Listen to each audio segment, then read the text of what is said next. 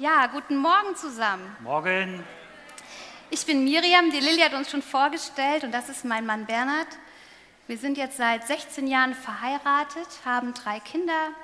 Die Laura 15, die Jana ist 12 und der Live ist 9 Jahre alt. Heute dürfen wir mit euch über das Thema Familie sprechen. Das liegt uns auch sehr am Herzen und wir wollen mal so einen Blick in die Bibel hineinwerfen, was die so darüber sagt. Genau. Was sagt die, mein Sohn, der lacht schon kaputt hier. Was sagt die Bibel eigentlich über das Thema Familie? Und wir waren selber eigentlich sehr gespannt, obwohl wir die Bibel eigentlich schon von klein auf kennen. Was sagt die Bibel eigentlich alles über Familie aus? Und ich muss sagen, eine ganze Menge und viel, viel mehr, als man in 30 Minuten eigentlich sagen kann. Über Erziehung, über Erziehung der Kinder, über Ehebeziehungen und die unterschiedlichsten Themen. Die Bibel ist ein richtiger Ratgeber eigentlich zum Thema Familie, zum Thema Beziehung. Und deswegen haben wir uns heute Morgen auf eine Geschichte aus der Bibel beschränkt und möchten uns diese Geschichte angucken, ähm, genau, was die Bibel, was wir daraus lernen können. Genau, Familie wichtiger denn je ist der Titel der Predigt. Aber ist das so? War früher alles besser? Gab es früher schon die perfekte Familie, so am Anfang der biblischen Zeit? Das heile Familienleben, wir haben mal so ein tolles Bild, ganz heiles Familienleben, so ein bisschen Friede, Freude, Eierkuchen. Ähm, danach haben wir so ein bisschen Ausschau gehalten, danach wollten wir suchen. Aber zunächst war uns wichtig zu sagen, dass wir heute nicht nur Leute ansprechen, die in so einer Konstellation leben, leben als verheiratetes Paar mit Kindern, sondern wir alle sind Familie, wir alle sind in eine Familie hineingeboren und wir alle besetzen irgendeine Rolle innerhalb der Familie. Das kann ganz unterschiedlich aussehen. Und ein weiterer Grund, warum uns das so am Herzen liegt, heute über Familie zu sprechen, ist der Rieseneinfluss, den Familie auf unser komplettes Leben hat. Als Beispiel ähm, kann ich vielleicht kurz erzählen, ich arbeite als Integrationshelferin einer Grundschule und bin da jeden Tag mit sehr vielen Kindern zusammen. Und die bringen ihre Probleme von zu Hause einfach mit. Die bleiben nicht zu Hause. Wenn es zu Hause Probleme gibt, dann bringen die das mit, sind damit belastet. Ähm, der eine mehr, der andere weniger. Und genauso geht es uns auch im Berufsleben, uns Erwachsenen, dass wir unsere Familiensituation einfach überall hin mitnehmen. Das kann man nicht wie einen Rucksack ausziehen. Da gibt es eine ganz interessante Studie zu. Genau. Es ist auch wissenschaftlich belegt, dass der Familienstress sich auf jeden Fall auswirkt. Ich habe mal eine Studie mitgebracht. Äh, die Überschrift dieser Studie heißt Zusammenhänge zwischen Belastungen in der Familie und im Beruf. Äh, eine Fragestellung zum Beispiel war, wie hoch schätzen Arbeitnehmer den Einfluss von Elternstress auf das Berufsleben ein? Oder eine andere Frage, worauf führen Arbeitnehmer ihre berufliche Stressbelastung zurück? Das war die, so die Fragestellung dieser Studie. Ich, mache, ich nenne nur zwei Dinge als Ergebnis aus dieser Studie. Das eine Ergebnis war, dass 63 Prozent der Befragten angegeben haben, dass sich der Familienstress auf das Berufsleben auswirkt. Ich glaube, das kann man gut nachvollziehen. Noch interessanter fand ich diese, das Ergebnis, das Ausmaß an Fröhlichkeit, ähm, also wie man sich fühlt bei der Arbeit, wird von 87 Prozent der Befragten hauptsächlich auf das Familienleben zurückgeführt. Also wir sehen, das Familienleben bleibt nicht nur in der Familie, sondern es wirkt sich aus auch darüber hinaus. So als plattes Fazit könnte man jetzt sagen, Familie gut, alles gut, Familie schlecht, alles schlecht. Genau. Wir sind alle Familie, habe ich gesagt. Um das ein bisschen zu äh, demonstrieren, wollten wir ein bisschen Frühsport mit euch machen. Und zwar werde ich jetzt eine Rolle nennen, die ihr in der Familie vielleicht besetzt. Und wenn ihr diese Rolle besetzt, müsst ihr kurz aufstehen und euch sofort danach wieder hinsetzen. Ich gebe mal ein Beispiel. Wenn ich zum Beispiel Bruder sage, muss jeder Genau, ihr habt das schon verstanden. Wenn ihr ein Bruder von irgendjemand seid, steht ihr auf und setzt euch danach wieder hin. Okay, es geht los. Tante. Können wir vielleicht mal Licht machen im Saal, dass wir sehen, wie viele Tanten hier so rumlaufen? Genau. Schwager. Oh, auch einige. Enkel. Wer ist ein Enkel von Ihnen? Wow. Haben wir auch Omas und Opas hier? Uh. Besonderen Applaus. Genau. Schwester. Ehefrau. Mutter. Neffe. Schwägerin. Okay. Sauber. Also ich vermute mal, und ich habe es ja schon gesehen, es sind, ihr seid auf jeden Fall mehrfach aufgestanden. Wer ist mindestens viermal aufgestanden? Ah, es war, glaube ich, eine ganze Reihe. Also man, ähm, ihr seid mehrfach aufgestanden. Und jetzt sieht man schon an diesem Beispiel, wir leben in einem Familiengeflecht. Wir haben gesagt, wir möchten nicht nur die Menschen ansprechen, die eine eigene Familie, also sprich eigene Kinder haben, Ehemann, Ehefrau oder auch alleinerziehend sind, sondern jeder hat irgendwo eine Rolle in der Familie.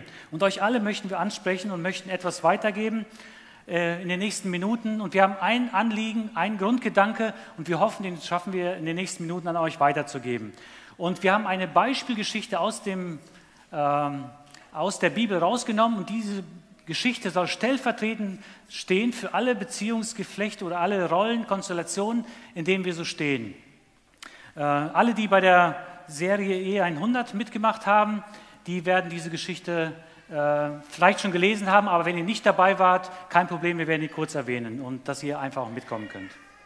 Okay, erstmal war es ganz schön schwierig. Wir wollten ja die perfekte Familie finden in der Bibel und haben dann mal vorne angefangen, Adam und Eva. Und äh, da kriegt man ja das Grauen eigentlich, wenn man das dann schon liest. Ne? Das ging schon mal gut los, dass die sich sofort, ähm, ja, Eva hat Adam ähm, verführt, er ist darauf eingegangen, er hat sie dann beschuldigt, sie ist schuld. Ne? Das war schon mal nicht so toll. Mit den Kindern ging es weiter. Kein erschlägt Abel aus Neid, das war die erste Familie. Wenn man die Bibel so weiter durchforstet, findet man wirklich sehr viele unperfekte Familien. Also da ist genug Platz für äh, Rollenbücher für Hollywood drin. Es ist unglaublich. Und äh, ja, wir haben eigentlich gemerkt, oh, die perfekte Familie, ein Beispiel für die perfekte Familie finden wir nicht in der Bibel. Und es ist auch, glaube ich, was, was uns heute die Werbung oder was uns äh, der die Werbung vorgaukelt, es gibt so eine ganz tolle Familie oder die anderen sind total perfekt. Hier wir, wir haben drei Kinder, ist alles super. Aber so ist es nicht. Ne? Wir haben keine perfekten Familien. Und trotzdem hält Gott an diesem Konzept fest. Gott hat sich das überlegt. Und Familie kann ein Himmel auf Erden sein. Familie ist so ein Rest noch, finde ich, aus dem Paradies. Familie kann unheimlich Halt geben. Familie kann, kann eine Oase sein. Aber ja, es kann sein. Genau, wir wollen uns jetzt diese äh, Familie aus der Bibel mal anschauen, die wir jetzt so rausgesucht haben. Genau. Und zwar geht es äh, da um zwei Brüder, Zwillingsbrüder, Jakob und Esau. Die Geschichte fanden wir ganz spannend, weil da wird uns in der Bibel berichtet, dass die eigentlich schon im Mutterleib gestritten haben. Vielleicht kurz die nächste Folie. In der Bibel lesen wir von der Mutter, die schreibt von Rebecca, die beiden Kinder in ihrem Leib stießen sich jedoch und sie seufzte, warum muss mir so etwas passieren? Sie befragte deshalb den Herrn. Also es muss schon dramatisch gewesen sein, dass sie darüber so verzweifelt waren. Und dann geht es weiter und wir lesen auch was zur Geburt der beiden Jungs. Der erste war am ganzen Körper mit rötlichen Haaren bedeckt, deshalb nannten sie ihn Esau, den Behaarten. Dann kam sein Bruder zur Welt. Er hielt mit der Hand die Verse von Esau umklammert, wahrscheinlich noch aus dem Gerangel von den neun Monaten vorher. Deshalb nannten sie ihn Jakob den Fersenhalter. Also es war jetzt nicht so der tolle Start in dieser Familie, war schon ziemlich holprig. Ganz anders ging jetzt bei Facebook, hat ein Bild die Runde gemacht. Ich weiß nicht, vielleicht haben es einige von euch gelesen. Eine sehr berührende Geschichte von diesen süßen Zwillingen, die viel zu früh geboren waren, einer ziemlich schwach. Man hat die dann auseinandergelegt in zwei Brutkästen und der eine, dem ging es immer schlechter, der war irgendwann fürchterlich am Schreien und hat, konnte sich nicht mehr beruhigen. Die Ärzte wussten sich keinen Rat und hatten echt Angst um das Leben dieses Babys, weil sie dachten, das wird er nicht überleben, wenn er, ganze, er wird sich so verausgaben, bis dann eine Krankenschwester das, den Bruder nahm und den dazulegte und sofort hat sich dieses Kind beruhigt. Das meine ich mit Familie kann Himmel auf Erden sein. Aber so war es nicht bei Jakob und Esau. Ja, die Geschichte geht weiter und Miriam erzählt jetzt, wie die Geschichte mit Jakob und Esau weitergeht. genau. Okay, Jakob und Esau äh, wuchsen auf. Esau, der Älteste, hatte das Erstgeburtsrecht. Das kennen wir heute nicht mehr so. Das war damals ein Wahnsinnsprivileg. Man hatte ein größeres Erbe, hatte mehr Segen. Also man war wirklich privilegiert. Und Jakob wollte das unbedingt haben und hat ähm, dann ausgenutzt, dass Esau total müde und fertig von der Arbeit kam, vom Feld kam, hat ihm eine Suppe angeboten, hat gesagt, pass mal auf, hast du bestimmt super Hunger, ich habe da was für dich. Aber ähm, du müsstest mir dafür dein Erstgeburtsrecht geben. Ich glaube, Esau hat da nicht viel nachgedacht, ach, Essen, und hat gesagt, ja gut, kannst du haben. Aber dabei blieb es nicht, sondern ähm, Jakob ging noch einen Schritt weiter und wollte auch den Segen haben, den man Esau versprochen hatte und hat seinen Vater betrogen. Er hat das ausgenutzt, dass sein Vater schon alt war, sein Vater Jakob, äh, sein Vater ähm, Isaak, dass er schon alt war, schon blind war fast und hat mit Hilfe der Mutter, er war das Lieblingskind, was ja auch mal so am Rande erwähnt, nicht so für so eine perfekte Familie spricht, sich verkleidet, hat sich Fell auf die Arme gemacht, hat sich diesen Geruch, den, also wie Esau riecht ne, vom Feld, hat sich das so ein bisschen angeeignet. Die Mutter hat ein super Essen gekocht und so haben sie den Vater überlistet zu denken, er wäre Esau. Er hat sich den Segen geholt, hat alles gut funktioniert und dann war aber die Situation, dass Esau das rausbekommen hat, gekocht hat vor Wut, verständlicherweise, und Jakob ähm, nur noch gucken muss, dass er das Weite sucht. Also der Stammvater Israels. So fing seine Geschichte an. Ist echt unglaublich. Mhm. Und vielleicht findest du dich an diesem Punkt schon in der Geschichte wieder, weil du es vielleicht ähnlich erlebt hast. Vielleicht nicht so krass, aber auch vielleicht ähnlich, dass du ungerecht behandelt wurdest von deiner Familie oder Leute aus deinem näheren Umfeld. Und ich glaube, das verletzt doch am meisten, wenn Menschen, denen du eigentlich vertraust, die dich ungerecht behandeln, die dich betrügen. Und so hat Jakob das auch erlebt. Und wir haben ja vorhin gesagt, diese perfekte Familie, wie sie manchmal dargestellt wird in den Medien, vielleicht sogar manchmal in der Kirche, alle so adrett gekleidet reinkommen, da hat man manchmal den Eindruck, es gibt so die perfekte Familie und du erlebst das bei dir eigentlich nicht so. Und das finde ich eigentlich schon das Mutmachende an dieser Geschichte. Und das ist schon der erste Punkt, den ich als Mutmacher weitergeben möchte, ist, dass äh, du nicht alleine bist. Die perfekte Familie gibt es nicht. Wir sitzen hier alle in einem Boot und diese perfekte Familie wird es nicht geben. Und wenn du denkst, das ist die perfekte Familie, dann kennst du sie noch nicht richtig, äh, richtig gut. Also das erste Mutmachen dieser Geschichte, finde ich, ist, dass wir alle in einem Boot sitzen. Selbst Männer Gottes aus der Bibel und Frauen Gottes in der Bibel haben das auch erlebt und sie haben die größten Krisen, auch Beziehungskrisen erlebt und wir sitzen da alle in einem Boot. Und das finde ich schon mal mutmachend und wir müssen weg von diesem Gedanken kommen, die perfekte Familie, die gibt es doch irgendwo, nur wir haben sie nicht. Wie ging die Geschichte eigentlich weiter? Genau. Jakob musste fliehen von zu Hause und zwar ziemlich schnell. Es wurde ziemlich gefährlich für ihn. Esau war wirklich sehr wütend. Äh, mit Recht und auch sein Vater war sehr enttäuscht von ihm. Und er flieht zu seinem Onkel Laban. Das war sowieso der Plan, dass er zu Laban gehen sollte, aber nun äh, macht er das als Flucht. Unterwegs schläft er im Freien, hatte keine Unterkunft, legt sich da auf so einen Stein und hat einen Traum. Einmal kommt so ein Licht und er sieht eine Treppe, die in den Himmel geht. Auf der Treppe gehen Engel rauf und runter und ganz oben auf der Treppe steht Gott und spricht zu ihm. Ich bin der Herr, der Gott deines Großvaters Abraham und der Gott deines Vaters Isaak. Das Land, auf dem du liegst, werde ich deinen Nachkommen geben. Deine Nachkommen werden so zahlreich sein wie der Staub der Erde. Sie werden sich ausbreiten nach Osten, Westen, Norden und Süden. Durch dich und deine Nachkommen sollen alle Sippen der Erde gesegnet werden. Mehr noch, ich werde bei dir sein und dich beschützen, wo du auch hingehst. Ich werde dich in dieses Land zurückbringen. Ich werde dich nie im Stich lassen und stehe zu meinen Zusagen, die ich dir gegeben habe. Wahnsinn, oder?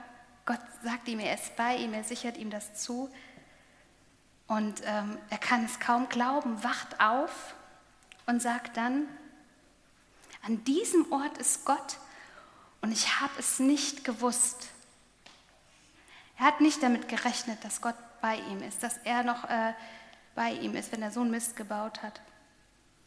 Vielleicht ist das auch ein Punkt, äh, wo du sagst, Mensch, das kenne ich auch. Oder vielleicht fühlst du das jetzt auch so, du steckst in so einer tiefen Krise drin, vielleicht mit deinen mit deinen Eltern, vielleicht mit deinem Ehemann, vielleicht mit der Ehefrau, vielleicht mit den Kindern und du ahnst nicht mal, dass Gott da ist.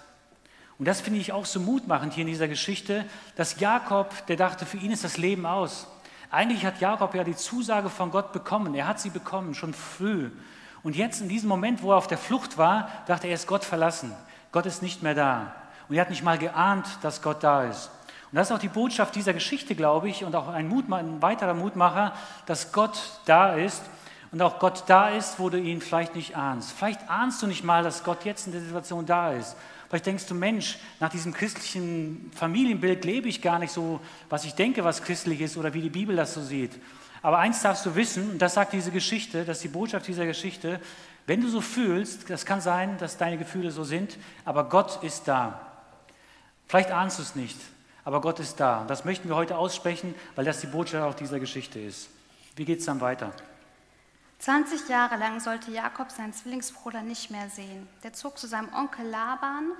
Es war früher so üblich, dass man innerhalb der Familie Ausschau hielt nach einem Ehepartner. Da war jemand, die Rahel, die hat er sich verliebt und bat dann seinen Onkel Laban, darf ich die Rahel heiraten? Und der Onkel war damit einverstanden unter einer Bedingung. Er sagte, okay, du kannst die haben, aber du musst sieben Jahre für mich arbeiten. Ich weiß nicht, hat hier jemand sieben Jahre gewartet?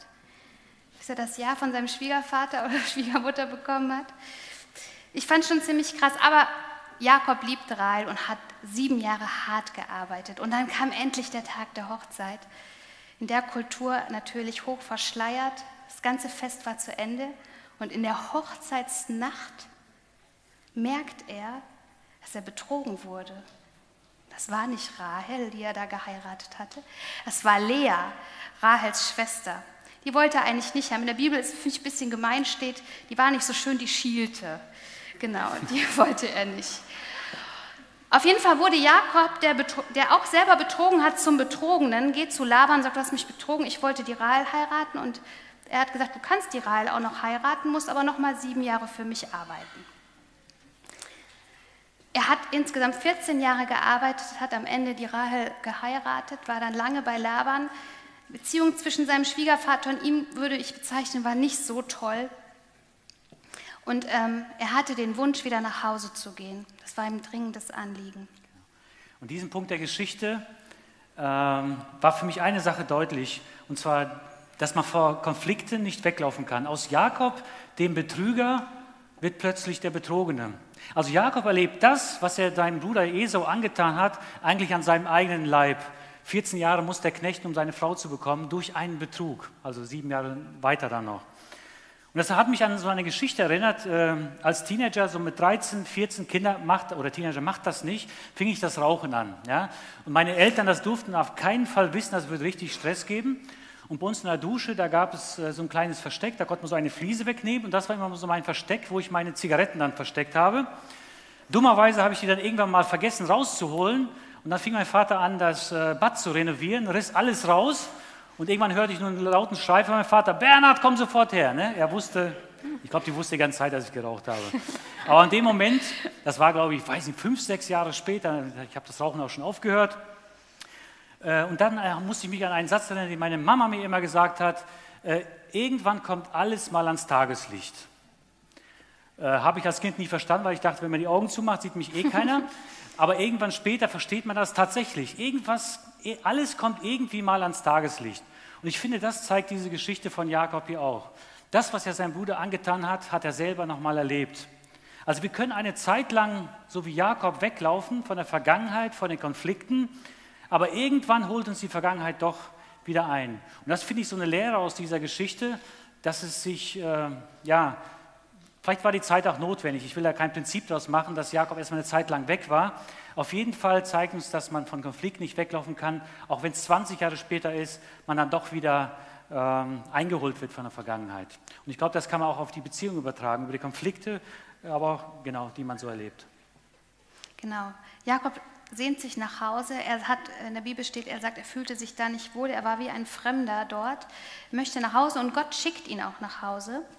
Wir lesen dass Jakob sagt, Herr, du hast mir geboten, kehre zurück in deine Heimat und zu deinen Verwandten. Ich will dir Gutes tun. Also wieder die Zusage, ich will bei dir sein, wenn du dich auf den Weg zurück machst. Und Jakob macht das. Er geht den Weg zurück.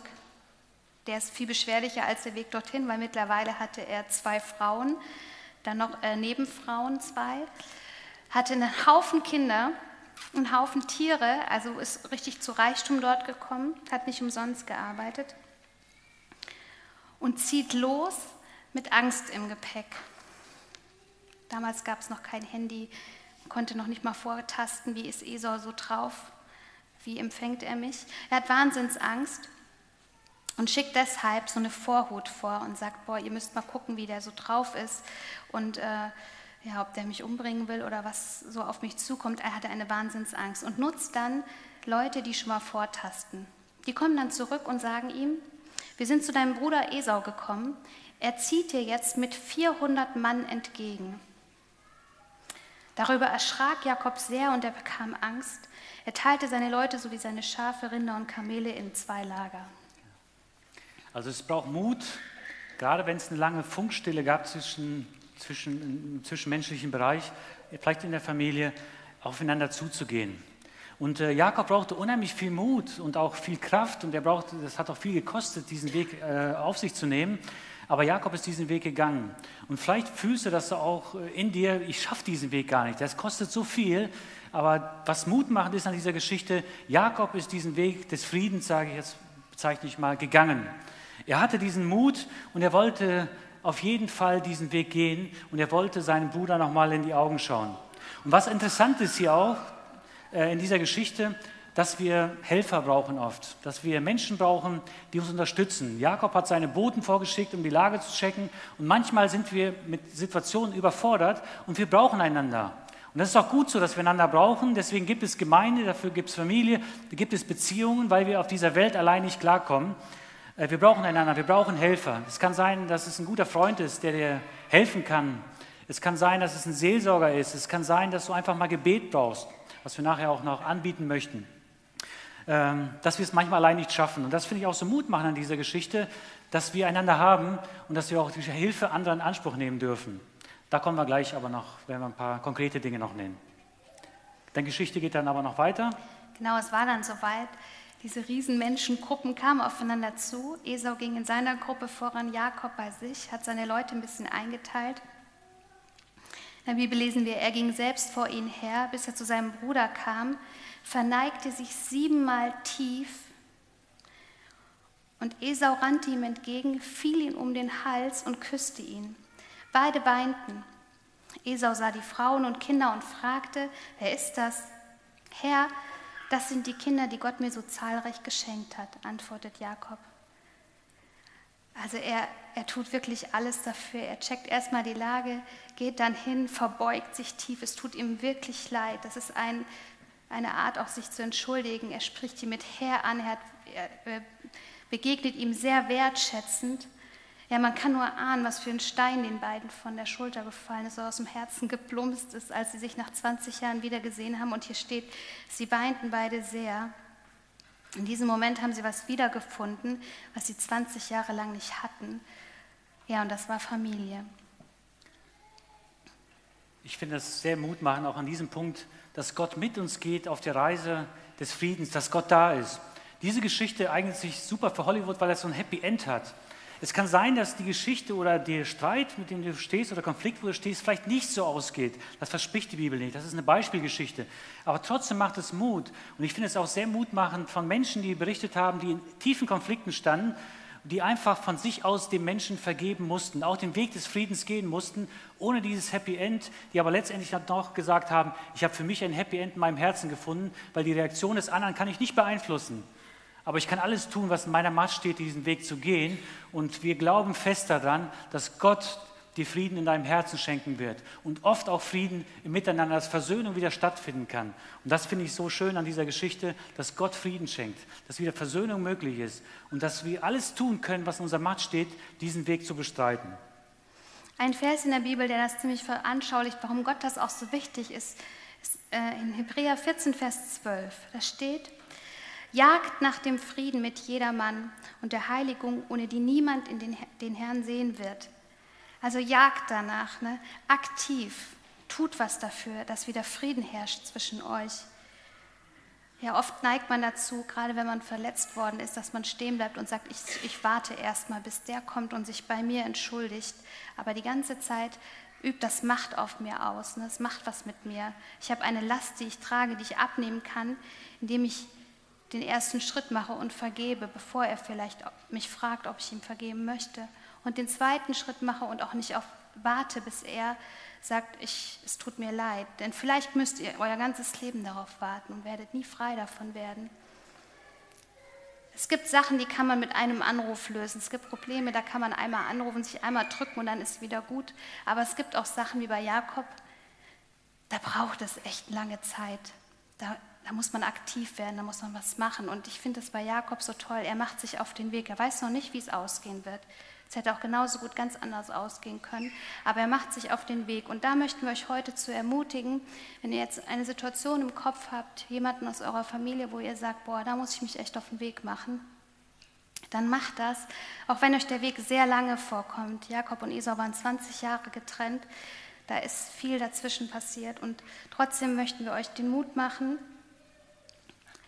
loszugehen, jetzt anzufangen. Dazu möchten wir am Ende des Gottesdienstes hier vorne bereitstehen, noch mit dem Gebetsteam, noch äh, Leuten vom Seelsorgeteam, wenn jemand sagt, boah, ich habe was auf dem Herzen, aber da komme ich selber nicht mit klar oder ich brauche Gebet, dann nehmt das in Anspruch. Das ist so der erste Schritt, den ihr gehen könnt in die richtige Richtung, der erste Schritt auf diese Reise zurück und hinten am Büchertisch gibt es ganz tolle ausgewählte Bücher zu dem Thema. Die können einem auch eine sehr starke Hilfe sein. Nehmt das in Anspruch. Also der Büchertisch wird heute nicht stehen, weil wir gleich sofort raus müssen.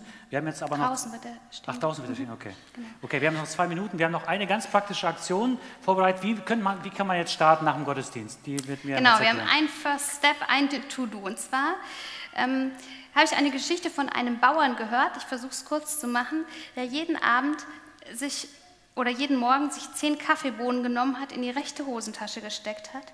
Und immer wenn er was erlebt hat, wofür er Gott dankbar war, hat er diese Kaffeebohne genommen und in die linke Hosentasche gesteckt. Und abends hat er dann geguckt, wie viele Kaffeebohnen er hatte. Am Anfang, als er es angefangen hat, waren das nicht so viele aber er hat das gelernt, dankbarer zu werden, die Augen offen zu halten nach Gutem. Wir haben am Anfang gehört, die Familien sind alle so schlecht geworden und das macht einen irgendwie total traurig, aber es gibt auch noch sehr viel Gutes. Und danach wollen wir Ausschau halten. Und ich fordere euch auf, wenn ihr gleich rausgeht, am Ende werden, so, werden so Kaffeebohnen da stehen, nehmt euch eine Handvoll mit, ihr müsst sie nicht abzählen und versucht mal nächste Woche dieses Prinzip umzusetzen. Ihr könnt das einmal machen, so wie der Bauer, dass man äh, die Kaffeebohne in die andere Tasche ist, äh, tut, wenn man dankbar ist. Für Leute aus deiner Familie vielleicht. Aber ihr könnt sie auch als Gebetsbohne nehmen, wenn ihr sagt, boah, ich habe da jemanden, für den in meiner Familie, mit dem komme ich nicht klar, aber ich möchte das, möchte den ersten Schritt tun. Ich will ihn segnen und für ihn beten. Und jedes Mal, wenn mir das gelingt, gut über ihn zu denken, ihm was Gutes zu wünschen, wechsle ich die Kaffeebohne. Auf Facebook wird es ähm, eine Seite geben, Best of Kaffeebohne, ein Link äh, über die KFO. Und da dürft ihr dann berichten, was ihr so erlebt habt damit, mit euren Kaffeebohnen. Genau. Vielen Dank und Gottes Segen euch.